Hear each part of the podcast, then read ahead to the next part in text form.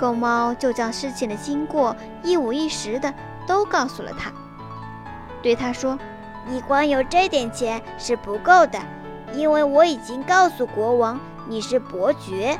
明天我再穿着靴子到国王那儿去一趟，为你弄更多的金子来。”第二天，穿靴子的猫又抓来了更多的鹌鹑，送到王宫里，国王又赏了伯爵许多金子。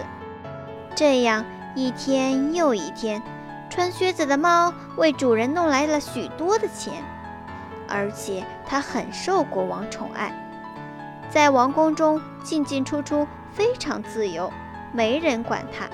一天，它转悠到了厨房，在灶火边取暖。这时，马车夫进来了，嘴里还不高兴地咕哝道。我希望国王和公主都上脚架才好呢。我想到酒馆里喝喝酒、玩玩牌，他们却要坐马车到湖边兜风。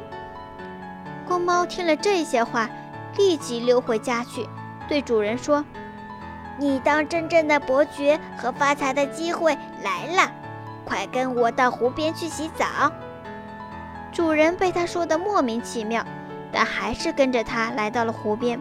脱光了衣服，跳进湖里。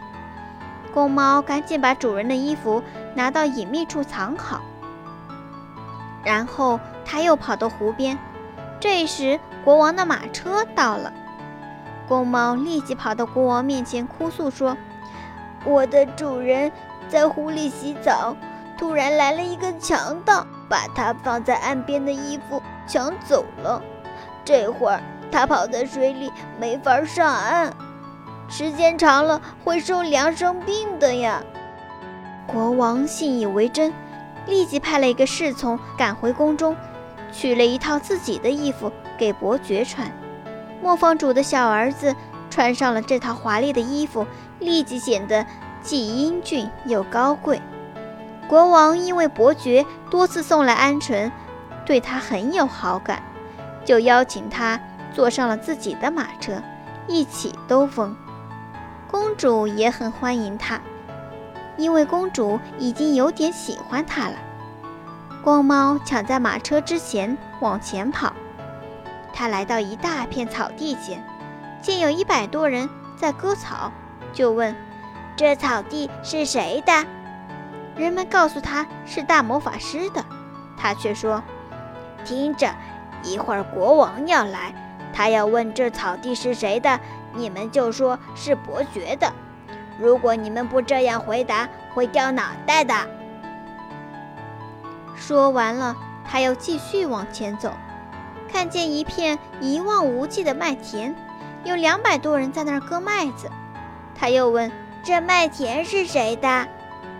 割麦人告诉他是大魔法师的。他又说：“我告诉你们，一会儿国王的车就要来了。”国王问你们这麦田是谁的，你们必须回答说是伯爵的，否则你们会送命的。他又来到一片大树林前，树林中有三百多人在砍伐大橡树。公猫问：“这林子是谁的？”砍树人告诉他是大魔法师的。听着，国王马上就要来到。若他问这林子是谁的，你们一定要回答是伯爵的，要不然你们都会没命的。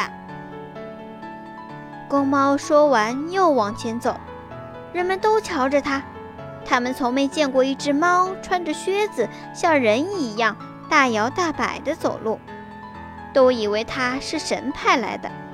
公猫一直往前走，最后来到魔法师的宫殿门口。他走了进去，一直来到魔法师的面前。魔法师用眼角对他看着，不屑地问道：“你来干什么？”公猫走上前去，鞠了一躬，说：“我听人说你的本领很大，想变什么动物就能变什么动物。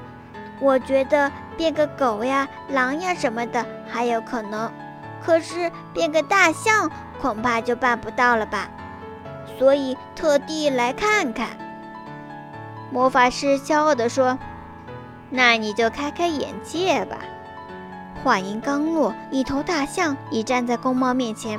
公猫拍手称赞道：“呀，真了不起！你还能变狮子吗？”魔法师说：“那也不成问题。”立刻又变成了一头威武的雄狮。公猫装得很害怕的样子，叫道：“不可思议，不可思议！我从没见过这么奇妙的事情。不过，你要是还能变成小的动物，比如小老鼠什么的，那就更加了不起了。那你就是世界上最有本领的魔法师了。小老鼠，恐怕你不会变吧？”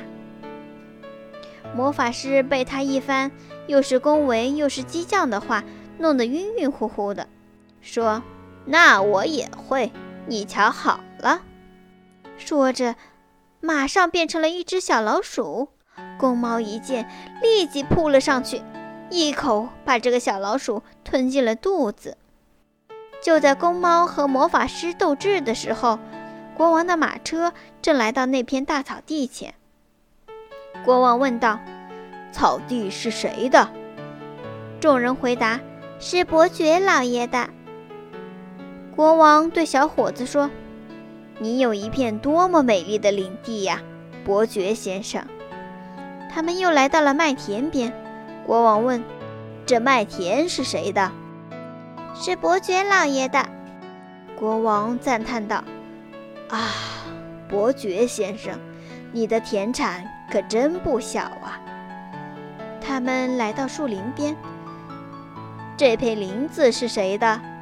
国王问。是伯爵老爷的。国王吃惊了。伯爵先生，你可真是富有。我相信，就我自己也没有这么茂密的树林。最后，国王的马奔驰到了魔法师宫殿门口。公猫已经站在台阶上迎候他们。他走到马车前，拉开车门说：“国王陛下，欢迎您来到我主人伯爵老爷的宫里拜访。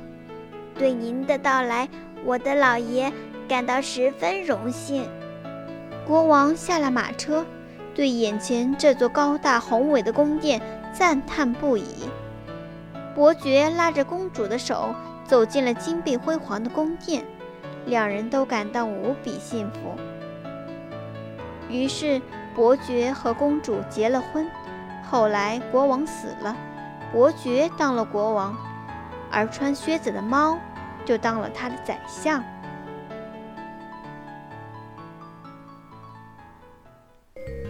好啦，亲爱的小朋友们，故事讲完了。喜欢橘子姐姐讲故事。记得点赞、订阅和分享哦！有想对我说的话，欢迎在评论区留言哦。